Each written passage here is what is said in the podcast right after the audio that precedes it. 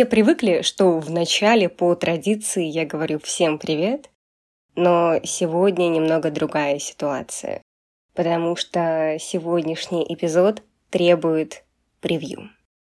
Так получилось, что гость, который пришел ко мне сегодня, он находится далеко. И о сотрудничестве мы договорились давно. Но звук и аппаратура не позволили нам записать реплики гостя на петличку. И поэтому мы писались в лайв-формате. В связи с этим звук в эпизоде будет чуть хуже, чем обычно. Но я приняла решение выпустить этот эпизод, потому что он качественно и кардинально отличается от других. В нем я еще повысила градус интимности, еще повысила градус откровенности, потому что в гостях у меня человек, с которым, я бы даже сказала, у меня был сеанс публичной психотерапии. И я бы сказала, что я сделала это намеренно, потому что я думала и держала в голове идею о том, что мой опыт, то, через что я прошла, да, может помочь другим людям посмотреть на ситуацию принятия диагноза по-другому, посмотреть на ситуацию компенсации по-другому. И гость, который у меня сегодня будет, тоже очень важен. Я очень рада, что у нас сложилось сотрудничество с ним, и он тоже может помочь посмотреть на ситуацию по-другому. Еще я бы сказала, что сегодняшний эпизод отличается, правда, необычной для меня откровенностью. И в связи с этим всем я приняла решение выпустить эпизод, так как Несмотря на накладки, он получился очень душевным. И основной посыл для того, чтобы функционировать в этом мире, не обязательно быть идеальным. Можно иметь шероховатости, можно иметь, да, фактуру, а у этого эпизода как раз-таки есть фактура. Предлагаю вам послушать фактурный эпизод.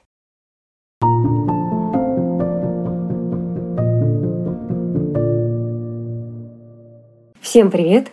С вами Рожнова Елизавета, и это мой подкаст «Мир наоборот». И сегодня я продолжаю добрую традицию эпизодов с гостями. У меня в гостях уже была художница, мама особенного ребенка, акт-терапевт и поведенческий специалист.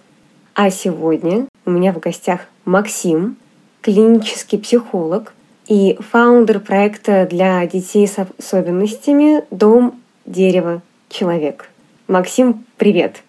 Расскажешь немного слушателям о себе? Здравствуй, Лиза. Здравствуйте, уважаемые слушатели. Да, я являюсь клиническим психологом и практикую э, в рамках прикладного анализа поведения и в когнитивно-поведенческой терапии.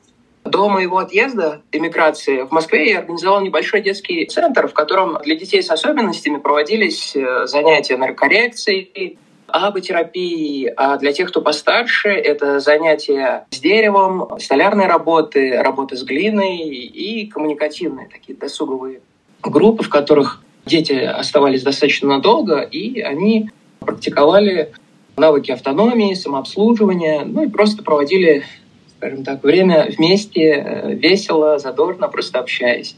Ну, вот. Сейчас я нахожусь в Кыргызстане, вот, работаю в семье мальчика тоже с особенностями. Вот, параллельно учусь на КПТ-терапевта, вот, и веду э, учебные кейсы со взрослыми уже. Такая история. Поняла, спасибо. Вообще мы сегодня с э, Максимом хотели поговорить на такую интересную тему, и на мой личный взгляд, в рамках диалога со специалистами эта тема поднимается сегодня в странах СНГ достаточно редко. Это семья человека с особенностью развития, и в частности сиблинги людей с особенностью развития.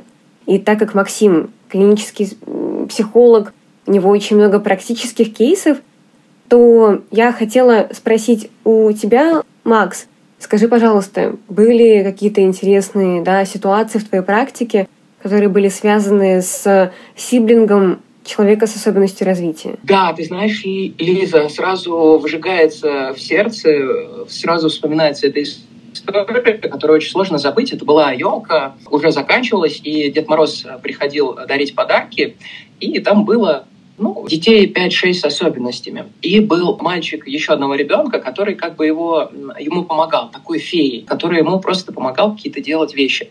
Вот. И мы заранее это знали, и для него тоже Дед Мороз приготовил подарок.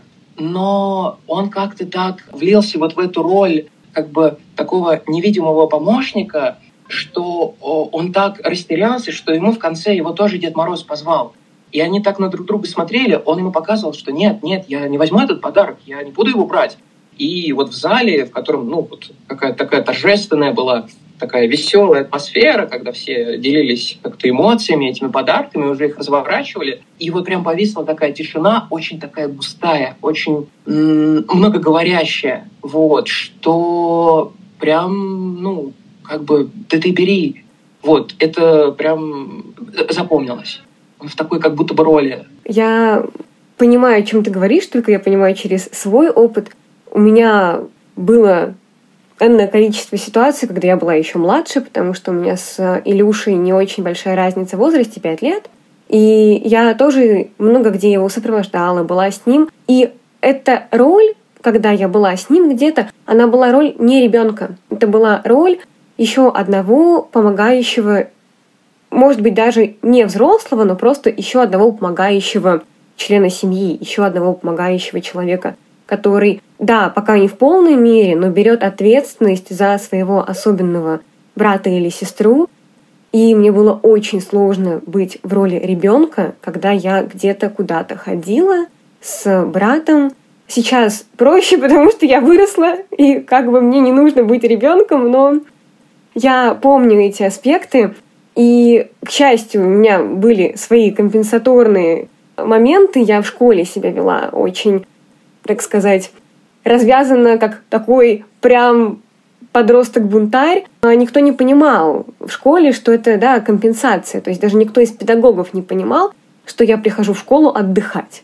То есть, может быть, даже у меня был такой образ чрезмерно глупой и несерьезной девочки — но это был механизм моей психики, защитный механизм, и поэтому я прям очень помню а, мое негодование, мой даже внутренний конфликт, когда я росла, что мне приходилось быть то слишком серьезной, то максимально ветреной и простой.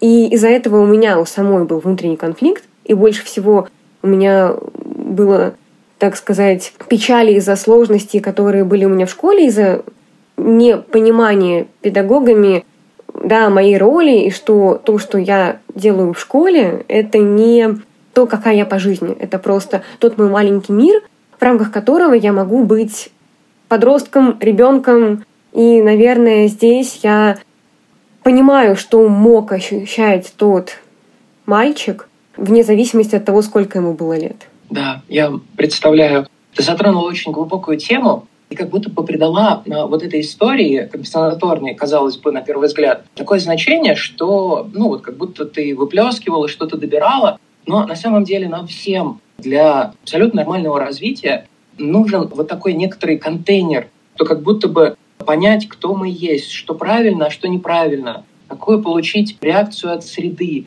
И это является, ну, как бы таким стержнем, пунктиком, который все должны пройти. И у Уильфреда э, Биона была такая интересная теория. Мне кажется, она применима, конечно же, ко всем. И в рамках детей твоего братика, можно сказать, и про тебя, что он говорил, э, Бион, что людям необходимо посылать вот этот неконтейнируемый, затапливаемый, буквально довербальный э, ужас, что, что его тяжело назвать, с ним тяжело быть и что среда должна его впитать и как будто бы пакетом переработанным отдать ему и сказать, да, тебе страшно, да, ты э, вот сейчас такой, как будто бы немножко его контейнировать, в какую-то оболочку его передать. И таким образом мы получаем очень много от среды. И таким образом мы учимся, как сказать, сдерживать в себе вот все такое деструктивное и оттачивать вот эти грани какой-то любви, гуманности, созидания. Вот. И мне кажется, ты просто делала то, что любой нормальный человек, да, любой абсолютно человек, который рождается, так делает. Вот. Просто мы все это по-разному. Да, да, я понимаю, и уже сейчас с возрастом, с рефлексии того, какой у меня был опыт, я прекрасно это осознаю, но, естественно, тогда, в 14-13 лет, наверное, я была не способна до такой степени глубоко посмотреть на эту ситуацию, но это очень хорошие теплые слова, которые ты сказал, и я думаю, что они будут полезны другим близким людей с особенностью развития, которые слушают эпизод, и, может быть, в каких-то историях даже смогут узнать себя. Я надеюсь. Хорошо.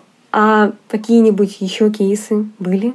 тоже запоминающийся случай, когда это было м, как, очень явно. И так получилось, что я работал с семьей, в которой была младшая девочка с особенностями, вот. Мы проработали с ней где-то три с половиной года. И работал со старшей девочкой, которая была ну, на два или на два с половиной, кажется, года старше ее. Вот. И как бы получалось так, что ну, какую-то вот эту внутрисемейную вот динамику получалось наблюдать. Вот. При том, что мама достаточно была открытая, и очень было заметно, явно, как на вот эту взрослую девочку как ее нагружают такими когнициями, что ты должна быть ответственна, что ты должна быть внимательна, что ты как будто бы должна не только себя контролировать, но еще суметь какой-то ресурс контроля найти и для твоей сестры. Вот. И видно было как будто бы, что у нее крадут детство. Вот, и появляется какая-то такая псевдо, псевдовзрослость, вот, э, фасад этой взрослости, за которой нуждается тот же самый ребенок, которого ты прочувствовала, да, сама на себе, который нуждается вот в этих да, крики до вербального ужаса. Вот. И это, это тоже было, как сказать, запоминающаяся история. Да, я здесь тоже опять понимаю на своем опыте, про что ты говоришь. И, наверное, самая большая сложность в этой ситуации заключается в том, что в моей семье было так. И я знаю, что в других семьях тоже бывают похожие ситуации, когда, да, мама устает, она устает ухаживать за особенным ребенком, компенсировать его, но из-за этой усталости у нее нет сил отдаться морально, помочь другому ребенку. А другой ребенок же он все еще ребенок. И получается, что здесь такая очень сложная ситуация, как раз-таки, да, где ей нужны специалисты, где ей нужна терапия, чтобы всем помочь выйти из этого замкнутого круга чтобы все максимально, насколько это возможно, вернулись к своим ролям внутри семьи, да, чтобы ребенок был ребенком. Но от этого, наверное, я не знаю, наверное, это не совсем корректный термин, но мне кажется, это может быть даже синдромом упущенного детства. Да, и вот я с этим столкнулась, я с этим работала и работаю. И это может быть со стороны кажется, что это очень круто брать на себя ответственность с подросткового возраста или даже с возраста просто там какого-нибудь детского. Но потом это выливается в энное количество сложностей уже в юношестве, может быть, даже да, там, в относительно взрослом возрасте, когда человек уже осознает себя, осознает, чего он хочет от жизни. И я столкнулась с тем, что у меня был упущен целый пласт вот этих вот аспектов, которые отвечали за самоидентификацию вообще, кем я хочу быть, а кем я хочу стать, а чего я хочу делать. Но у меня вышло с этим поработать и в процессе подросткового возраста. И на данный момент тоже я с этим работаю, но я прекрасно понимаю, что это все очень индивидуально, и не все даже могут да, так сделать, найти в себе силы и поработать с этим. Я, наверное, скорее считаю, что я позитивный кейс, если так уместно говорить про себя как личность, потому что я много чего успеваю, много чего могу, и научилась себя отделять, свою идентичность себя, да, свою самость от Ильи, да, от особенностей его и от нашей семьи. И к чему я это все веду? К тому, что, в принципе, это возможно. И я думаю, что, в принципе, любая семья с такой ситуацией, как моя, может прийти к тому, что члены семьи могут вести такой образ жизни, конечно же, не полностью соответствующие людям, которые воспитывают нормы типичных детей, но максимально приближенные с возможностью времени для себя и с возможностью хобби или каких-то других аспектов, которые не будут касаться компенсации, адаптации, аутизма или особенностей. Но да, наверное, это работа большая. И чтобы прийти к этому, к сожалению, приходится сталкиваться с чрезмерной ранней взрослостью у сиблингов или у других членов семьи, с да, синдромом упущенного детства.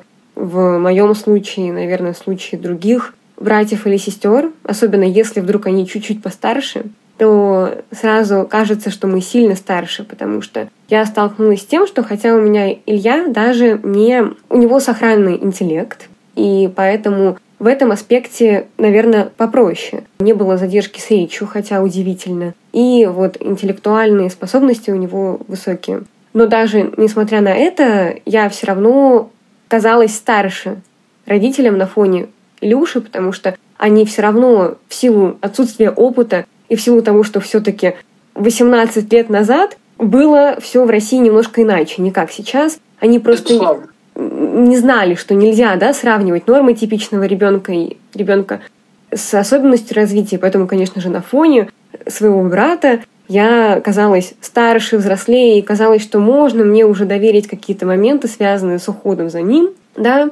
Но не могу сказать, что это прям сто процентов, но по моим ощущениям, может быть. И, кстати, есть исследования американские, я их найду и прикреплю в описании эпизода, что общение с нормотипичным сиблингом повышает компенсацию и адаптацию человека с аутизмом. И в детстве я думаю, что это нам очень сильно помогло, что я была таким бойким маленьким малышом рядом с братом. И я думаю, что сейчас тоже наши, кстати, компенсация и адаптация строится вокруг нашего с ним общения тоже, бытовые какие-то навыки, взрослые уже жизни тоже я ему помогаю, но сейчас другая история, сейчас я уже научилась с этим да. жить. Спасибо, спасибо, Лиза, что ты так открыто делишься своим опытом. Ты сказала очень много важных тезисов, вещей. То, с чего ты начинала говорить, ты сказала про вот некоторую такую признание, э, признание ограниченность ресурса родителей, их время, то все семьи, они, безусловно, все разные, да, но все семьи проходят этот путь с ошибками, с ограничениями, с невозможностью встать с кровати, с какими-то собственными, ну, не знаю, комплексами, искажениями реальности. Это абсолютно типично. И это как раз-таки вкладывается вот в то качество, да, что э, э, любой ребенок, он перегружает, он э, эволюционно, ну вот, вполне себе закономерно, что он просит на себя все ресурсы, тем более ребенок с особенностями. Это чувствуется, это слышится, что ты действительно проделала большой путь к какому-то самосознанию, самоидентификации, про которую ты говоришь, отделении себя. И мне кажется, тут э, тоже важно заметить, что как будто бы, ну вот ты наделила вот свой внутренний мир какой-то,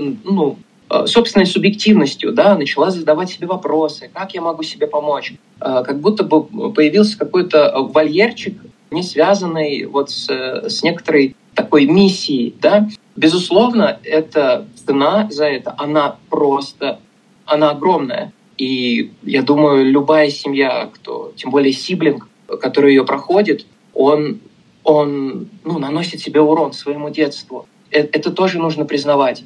И с другой стороны, как говорил тем небезызвестный Карл Юнг, если назвать это травмой, да, с травмой уже ну, очень мало что можно сделать, но ее можно перезреть. И как будто бы вот то с тобой случившееся, это тоже будет являться твоей идентичностью. Вот этот узор со всевозможными переливами, со сложностями, он делает твой жизненный путь. Никакой человек не является табула расой. Вот. И если э, стараться придавать этому еще и такие гуманистические смыслы, это становится делать немножко по-другому, с полной грудью. Вот. Я рад пообщаться с таким человеком. Я благодарна тебе, что ты пришел в гости, несмотря на разные сложности, которые останавливали нас от записи эпизода. Поэтому я благодарна, надеюсь, слушатели тоже будут заинтересованы в нашем диалоге и найдут какой-то смысл для себя в этом эпизоде и, может быть, даже смогут по-другому посмотреть на какие-то свои ситуации, потому что всегда очень хочется слышать откровенную историю, всегда очень хочется слышать откровенные комментарии специалиста или члена семьи, потому что, несмотря ни на что, картинка везде транслируется очень красивая, очень компенсированная, очень правильная, а чтобы прийти к этому, все члены семьи и специалист проходят очень много этапов. Безусловно. А, а какие-нибудь интересные, позитивные кейсы из твоей практики есть? Да, такие, я бы сказал, удивительные для меня, такие удивительные э, случаи были, когда у ребенка была, ну, как это назвать, достаточно гибкая такая среда, в которой чувствовалось, что у каждого взрослого, значимого взрослого, были как будто бы выходные. Вот. И какое-то время его приводила бабушка, мама, и у него такой насыщенный график был. Зимой они на каток ходили, потом они к логопеду, потом они в какой-то торговый центр, потом они ко мне приходили. Вечером у них что-то, какой-то ужин. Вот, и ты удивляешься этому, ты такой, вау, ничего себе! Вот, и это просто в словах, в звонкости слов, которые мама говорит, как она, не знаю, поощряет, э, ну, просто специалисты, что, ну, да, что-то не получилось как она со средой взаимодействует, да, как она рассказывает, что старается обращать внимание, что ну, не катастрофа же, да, ну, что-то получилось, может быть, в следующий раз получится еще лучше. Вот. И в таких людях чувствуется, что это, знаешь, как вот со спортом. Если ты начинаешь, ты поддерживаешь себя в какой-то кондиции, и как будто бы тебе легче дышаться. Либо второй путь такой, нет, на вот эти вот исследования своего внутреннего мира, что я чувствую по этому поводу, я лучше посвящу это время ребенку. Вот, и ты сам ходишь как, ну, некоторый такой зомби. Вот, и как будто бы эта семья выбрала первый путь. И, э, может быть, э, поначалу казалось, что лучше те ресурсы в ребенка, но нет. Чувствовалось, что она занимается с, ну, со своими мыслями, с когнициями, с дневником э, мыслей, как-то по-другому с человеком строится контакт. Вот. И это отражается на, в принципе, на среде, на ее спокойствии, когда он, откровенно говоря, просто чудит, и неизвестно, что, что из него сейчас вылезет. Ну вот, потому что мальчик такой достаточно колоритный, своеобразный, ну вот, и требовал к себе такого отношения очень-очень-очень, ну, мягкого. Вот, так что такие люди поражают. Вот, ты говоришь себе, что ну, какие-то гуманные ценности, они могут быть наравне с очень тяжелой нагрузкой, с э, непомерным диагнозом, который никогда с него не снимется. Но он среди нас, мы можем получать удовольствие от него, то мы можем с ним взаимодействовать. Вот. И он, как сказать, включен по своим средствам, по своим возможностям э, в, в нашу реальность. Вот. И это приносит радость вот, вот такая интеграция, э, это, это очень чувствуется. Поэтому вот так. Наверное, это тот лайфхак, которым пользуюсь сейчас я и моя мама. Это не себя подстраивать под график Ильи, а график Ильи подстраивать под себя. Как бы странно это не звучало, но это работает. Потому что, допустим, те наши поездки, они происходят только тогда, когда я в ресурсе. И они дают колоссальный результат, потому что, да, я не срываюсь, я не веду себя не неуместно, не педагогично в некоторых моментах, потому что у меня у самой есть ресурс. И, наверное, кейс этой семьи очень позитивный, очень положительный и показывает, как можно бабушек, дедушек включить в процесс. Да, нагрузка на них увеличится, но при этом при всем по опыту своей семьи скажу, что эмоциональная, моральная нагрузка на всю семью тогда снизится. Потому что у меня бабушка тоже занималась и занимается по мере уже своих возможностей теперь в силу возраста братом, но когда мы были младше, она с ним ездила на весь компенсаторный спорт. Или, может быть, даже который был не совсем компенсаторным. Да, там плавание, какие-то такие физические сложные вещи. Она с ним ездила, его сопровождала, конечно же, потому что нужен был сопровождающий. И это давало возможность, да, маме отдохнуть, заниматься своими делами, спортом или чем-то для себя.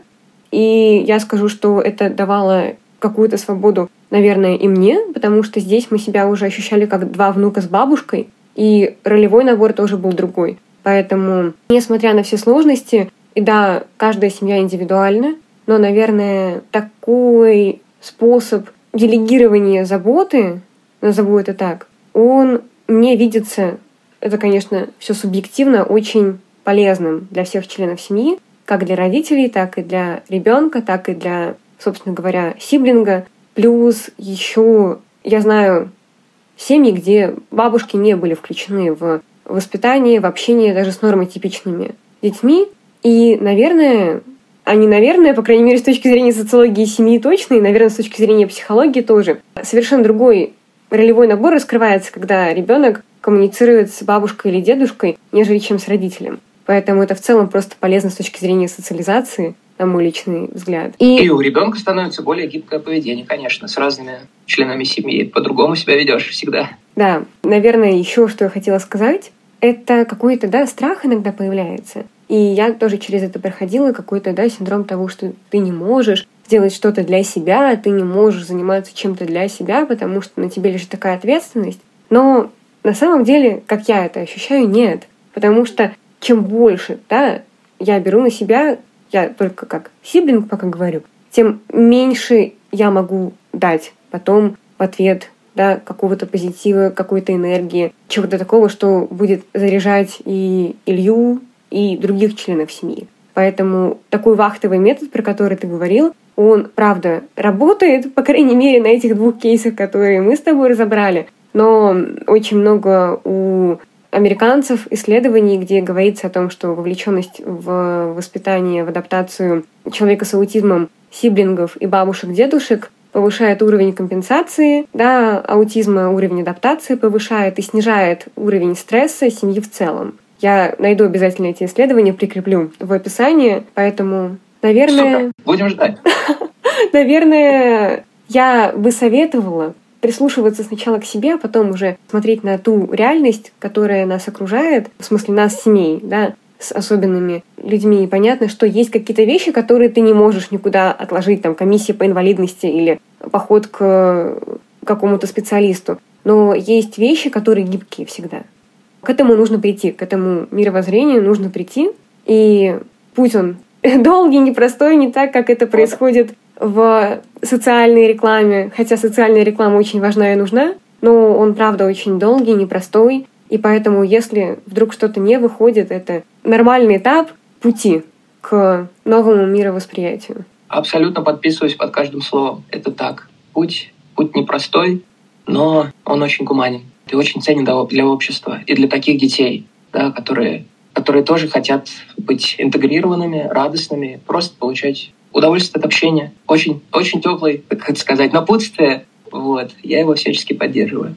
Да. Ну что, спасибо большое, что пришел. Спасибо большое, что нашел время на диалог со мной, на разговор со мной, на такой интересный, скорее больше похоже на обоюдное интервьюирование, нежели чем на какой-то, да, такой экспертный разговор. Но я благодарна тебе за честность, за открытость и за экспертность. Взаимно, Лиза. Спасибо тебе большое, что пригласила. Спасибо.